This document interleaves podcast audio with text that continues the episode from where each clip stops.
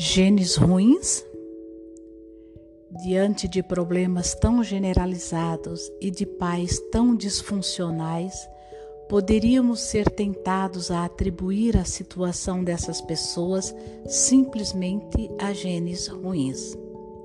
A tecnologia sempre produz novas direções para pesquisas e quando surgiram os testes genéticos, a psiquiatria passou a buscar causas genéticas para doenças mentais. Encontrar um elo genético parecia relevante, sobretudo no caso da esquizofrenia, forma de doença mental que, além de grave, é desconcertante. É bastante comum, afeta cerca de 1% da população e comprovadamente acomete várias pessoas na mesma família. No entanto, depois de 30 anos e milhões e milhões de dólares gastos em pesquisas, não achamos padrões genéticos consistentes para a esquizofrenia, nem, aliás, para qualquer outra doença psiquiátrica. Colegas meus também se esforçaram para descobrir fatores genéticos que predispusessem as pessoas a ser vitimadas por estresse traumático. A busca continua, mas até agora não produziu nenhuma resposta robusta.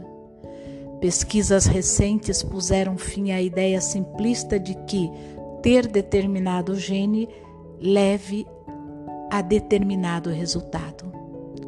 Ocorre que muitos genes interagem para influenciar um único resultado. Mais importante ainda, os genes não são fixos, já que fatos ocorridos podem disparar mensagens bioquímicas que os ligam ou desligam, adicionando grupos de metila, aglomerado de átomos de carbono e hidrogênio, ao exterior do gene processo chamado metilação, e alterando para mais ou para menos a sensibilidade do gene à mensagem vindas do corpo. Situações da vida podem mudar o comportamento do gene, mas não modificam sua estrutura fundamental. Todavia, os padrões de metilação podem ser transmitidos à prole, fenômeno conhecido como epigenética. Mais uma vez, o corpo guarda as marcas nos níveis mais profundos do organismo. Um dos mais citados experimentos de epigenética foi feito por Michael ou Michael Mianey, Minei, pesquisador da Universidade McGill, que estuda ratos recém-nascidos e suas mães.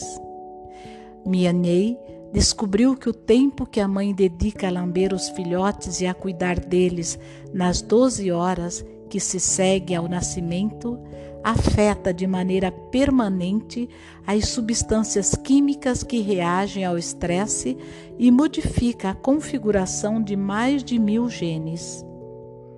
Ratinhos cujas mães os lambiam intensamente são mais corajosos e produzem menos hormônios do estresse em situações estressantes do que aqueles cujas mães foram menos dedicadas. Além disso, recuperando-se mais depressa e conservam essa capacidade por toda a vida. Adquirem conexões mais densas no hipocampo, um centro vital para o aprendizado e a memória, e se saem melhor num teste importante para os roedores achar o caminho num labirinto. Estamos apenas começando a entender que experiências estressantes afetam a expressão genética também nos seres humanos. Crianças cujas mães tinham ficado presas em casa sem aquecimento durante uma nevasca prolongada em Quebec, no Canadá, mostravam mudanças epigenéticas acentuadas em comparação com os filhos de donas de casa cujo aquecimento havia sido restaurado no mesmo dia. O pesquisador Moshe Sif, S-Z-Y-F, Moshe, M-O-S-H-E, Sif, SZYF, da Universidade de McGill, comparou os perfis comparou os perfis epigenéticos de centenas de crianças de famílias situadas nos extremos opostos da pirâmide social no Reino Unido e mediu os efeitos do abuso infantil nos dois grupos. As diferenças de classe social estavam ligadas a perfis epigenéticos nitidamente distintos. Porém, as crianças que sofreram abusos de ambos os grupos tinham em comum modificações específicas em 73 genes. Segundo CIF, SZYF,